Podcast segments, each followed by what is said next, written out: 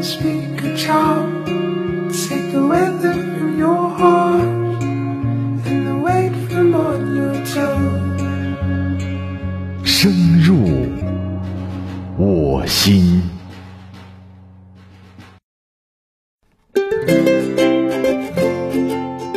深入我心，用声音温暖你。各位好，欢迎聆听本期《深入我心》，我是麦麦。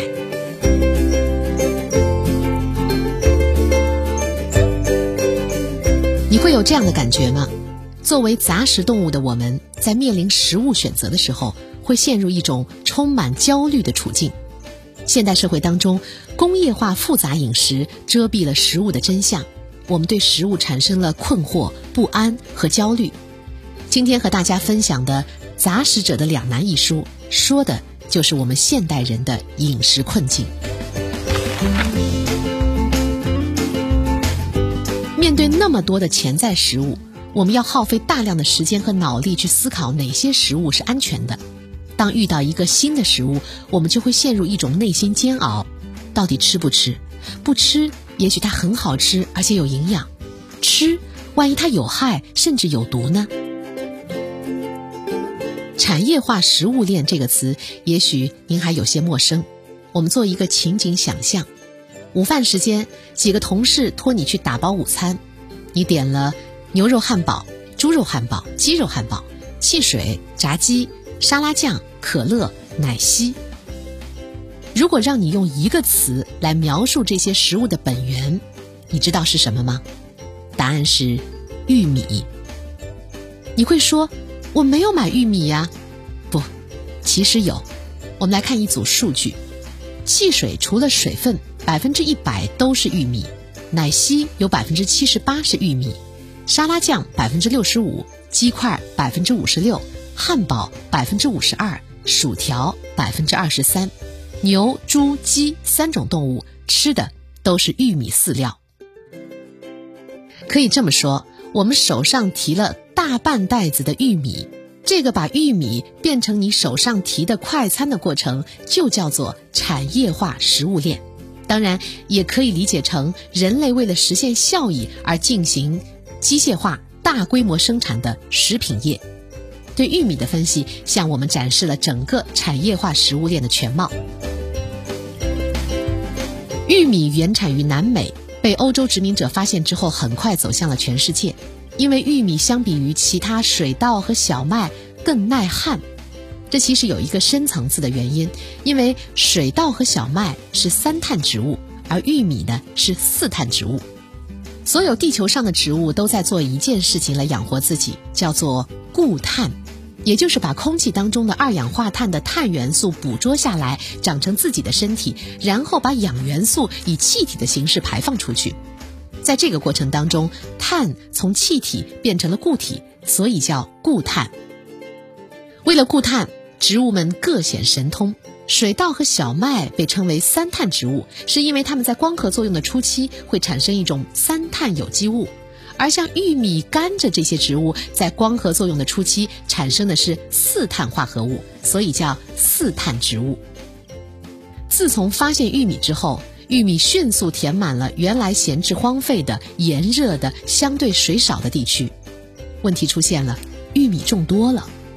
之所以会出现产能过剩，是因为科学技术给人类带来了化学肥料——氮肥。所有植物在生长的时候都非常渴望氮元素，是因为植物是需要氮来合成氨基酸、蛋白质和核酸。空气当中百分之七十八都是氮，而地壳当中氮的含量只有百分之零点零零四六。空气当中的氮非常稳定，是没有被激活的状态。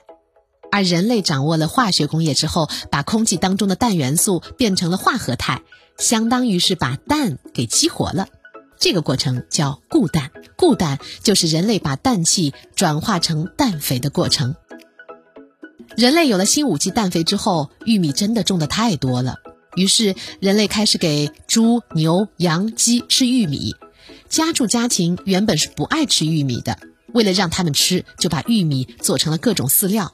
所以今天大部分人类饲养的动物多少都喜欢吃玉米。现在的食品加工者还能够把玉米变成好几百种东西，比如说碳酸饮料和果汁会添加一种高果糖玉米糖浆。食品当中很多食品添加剂也是从玉米来的，比如软磷脂、维生素 C、乳酸、赖氨酸、谷氨酸钠等等。玉米成了连接农业和工业的纽带，它的上下游两端连接的都是工业。上游的玉米连接的是制造氮肥的工业，而下游呢，玉米被送进了制糖厂、畜牧养殖场、食品添加剂厂。在这样上下游的夹击下。玉米的生物属性越来越弱，而工业属性却越来越强。但是你知道吗？每生产一百克玉米就要消耗四到五升石油，玉米里所包含的热量远远大于它生产过程当中消耗的热量。产业食物链的生产耗尽了地球的能源，并且用工业方式大规模饲养牲畜。动物的生存状况非常的悲惨，容易滋生疾病。于是人们给它们吃抗生素，而各种化学物质辗转还是回到了人的肚子里。在这种情况下，有机运动应运而生，一种回归自然的生活方式出现了。有机运动就是把事情回到它原来的样子，让玉米变回玉米，不该长作物的土地就让它荒着。不给植物施化学肥料，果实小点儿就小点儿，收获少点儿就收获少点儿。为了吃上有机食物，很多人住到了乡下，但是现代生活的便利和城市生活的诱惑又在吸引着他们。有需求就会有商机，大型超市集团把在农村种的有机食物送进了超市。这一刻开始，有机食物变成了一场营销行为。为了压低成本。超市统一采购、统一配送，为了让人能吃到更远的有机食物，超市把全天下的有机食物都摆在了自家的货架上。作者调研之后发现，美国有机食物运输的平均距离在两千四百千米，这相当于差不多是从北京运到了海南。那么，我如何相信你这个就是有机食物呢？于是，一种叫有机认证的标签就出现了。有机认证标签就是一种信任状，请一些有公信力的机构出来背书，经由他们确定和保证，说这真的是有机食物。为了让你隔着这么远的距离相信一个东西，商家需要协助你增加你的想象力。比如，超市的一块牛肉上的有机认证标签上就写着：“这头牛住在美丽的地方。”那里有着各种植物、高山牧草和浓密的白杨，还有绵延数千米的草地。一块鸡肉的标签上写着：“这只有机鸡的名字叫罗西。罗西是一只自由放牧的散养鸡，它随时都在野外散步。”作者将信将疑，去了一趟罗西的家，才发现这其实就是一个特别普通的养鸡场。两万只罗西，一只挨着一只住在鸡棚里，翅膀都打不开。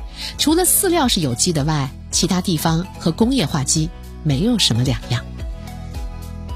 在投资人或商人的眼中，一只肉鸡是一笔六个星期之后就可以提现的期货基金。有机食品的包装广告写得如诗如画，田园诗满足了人类最深沉古老的愿望。但其实，产业化有机食品提供的。只是心理安慰而已。某种意义上来说，我们会面对今天的处境，是因为我们放弃了采猎，选择了农耕。人类祖先在农业发明之前，曾有长达二百五十万年的时间靠采集和狩猎为生。为了适应农耕生活，一万年来，我们的身体的确发生了一些变化，但是变化不大。我们用的还是原始人那副用来采集狩猎的身体。其实，茹毛饮血的生活比我们想象当中幸福得多。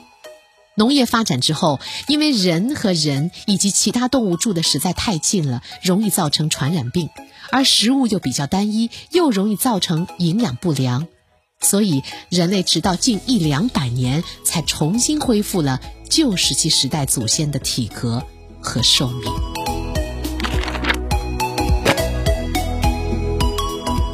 分享到这儿，我在想，人类作为一个杂食者，究竟该如何处理好食物和生活之间的关系呢？其实，不论我们选择什么方式来喂饱自己，这些东西都是自然的恩赐，而不是来自于工业。我们所吃的每一样东西，都是这个世界的一部分。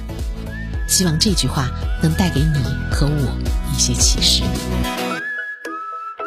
感谢聆听本期《深入我心之麦麦》的书签，我是麦麦，下期见。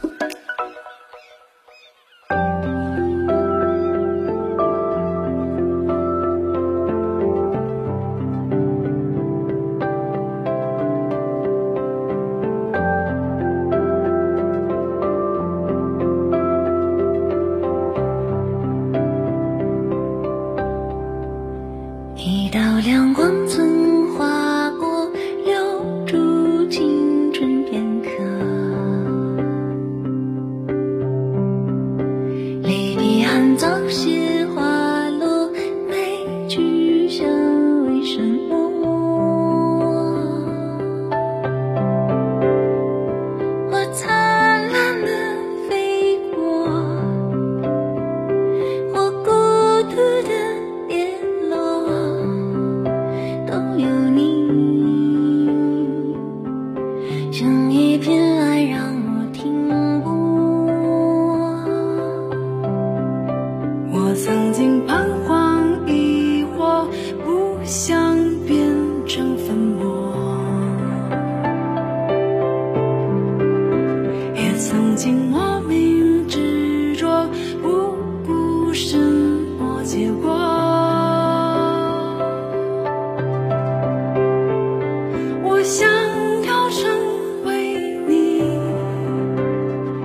却怕失去自己。